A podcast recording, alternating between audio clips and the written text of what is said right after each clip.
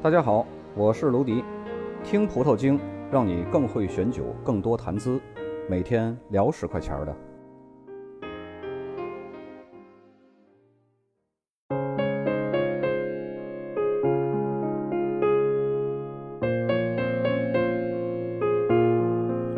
智利这个国度呢，它拥有独一无二的版图。智利的版图应该是全世界最狭长的了，它在南北跨度四千多公里。而东西跨度呢，平均只有不到两百公里，最狭窄的地方呢，也只有不到一百公里，也就是绕着五环跑一圈而已。最宽的地方呢，也不过三百六十多公里，还不到规划中的七环的一半。智利位于南半球，最北段呢到了沙漠，而最南段呢是遥望着南极，跨越了三十八个纬度，导致各个地区的气候呢极为多样性，很难用一句话来概括。如果按照气候分类法呢，在智利国境内至少得有七种气候亚类型。另外一个让人琢磨不透的呢，就是季节了。跨越了这么多纬度的天气，季节也都是十分复杂的，真是名副其实的。你在北方的艳阳高照里露着腰，我在南方的冰天雪地里穿着貂。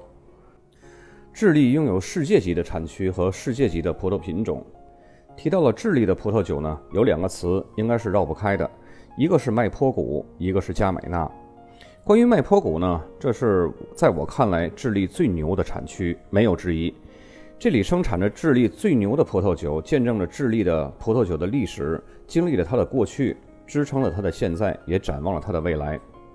位于智利中部中央山谷的麦坡谷呢，为典型的地中海气候，夏季燥热，冬季温暖，昼夜温差大。白天热，晚上凉，红葡萄品种喜欢的气候条件在这里都格外理想，而整个产区呢又富含矿物质的这种土壤呢，也为葡萄酒提供了独特的风味儿。其实，在麦坡谷里啊，根据土壤和海拔的不同啊，又分为了上麦坡谷、中央麦坡谷和海岸麦坡谷三个部分。不同的区域呢，因为微气候的不同，出产的葡萄酒特色也是各不相同的。但无一例外，麦坡谷出产的葡萄酒都有着卓越的品质和独具一格的特色。原本可以做的和美国纳帕谷一样出色，但是就是因为缺了一勺可以轰动世界的盲品会。说到底，美国酒是英国人史蒂芬·斯普瑞尔运作下而成功的，而智利酒呢，也仅仅是和波尔多有些渊源。连波尔多的酒都是英国人推波助澜、扬名世界的。那么英国人的宣传能力可以说是首屈一指，纳帕谷比麦坡谷名气更大，酒的价格更高，也是在情理之中的。但是要说性价比呢，那么还是智利酒这种少一些商业炒作的这种酒会性价比更高。说完了麦坡谷呢，接下来咱们就要说说它的国宝级葡萄品种加美纳了。这是一个红葡萄品种，起源于法国。但是呢，如今却成为了智利的国宝级的葡萄品种，在智利呢，还是占着首屈一指的重要地位。加美纳原生于法国的吉伦特省，是一个古老的葡萄品种。有关这个品种最早的记录呢，可以追溯到1783年。加美纳这个词是源于它的前缀，意味着是深红色。加美纳葡萄藤落叶之前呢，叶子就是深红色的，非常美丽。在18世纪呢，加美纳在法国波尔多的梅多克。这个地区是广泛种植的，用于酿造颜色深浓的红葡萄酒，或者是跟其他葡萄混合酿造。当时呢，加美纳和品丽珠一样，都是波尔多名声显赫的明星葡萄品种，但是始终呢都是配角。到了19世纪中期呢，欧洲爆发了根瘤牙病，很多的葡萄园都感染受损了，法国呢几乎是全军覆没。加美纳在根瘤芽病的影响下呢，也几乎灭绝了。由于加美纳葡萄藤的根部很容易受感染，而且呢很难进行嫁接，再加上它在波尔多一些寒冷潮湿的天气下很难开花做果，产量呢比较其他的葡萄品种呢又低很多，所以很多葡萄农呢就开始逐渐放弃种植加美纳了。在根瘤芽病之后的一百多年呢，加美纳这个葡萄品种在欧洲被公认灭绝了。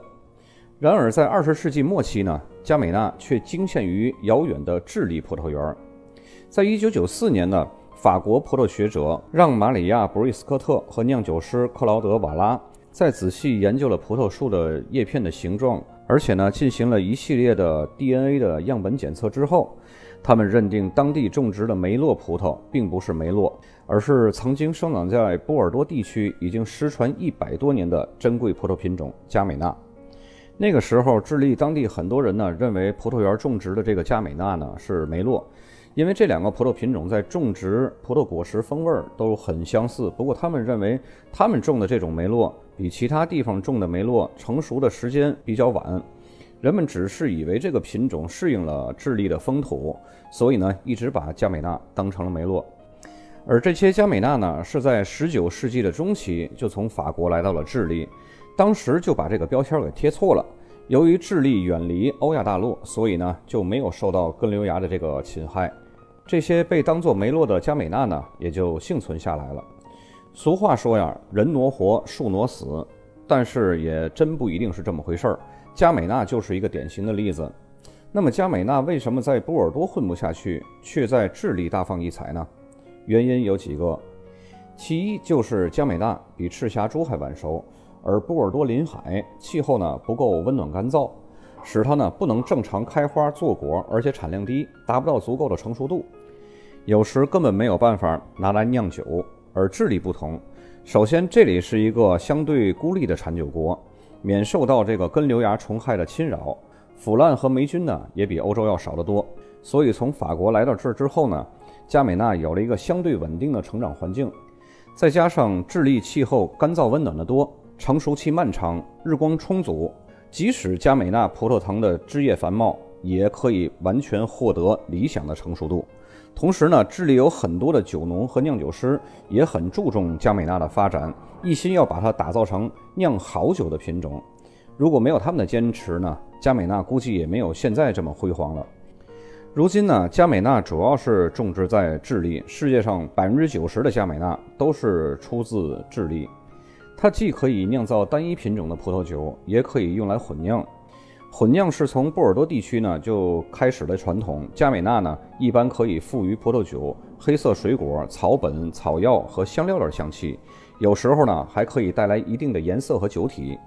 一些顶级的智利混酿呢，比如说活灵魂、桑雅这些个酒，都少不了加美纳。本期就到这里，下期再见。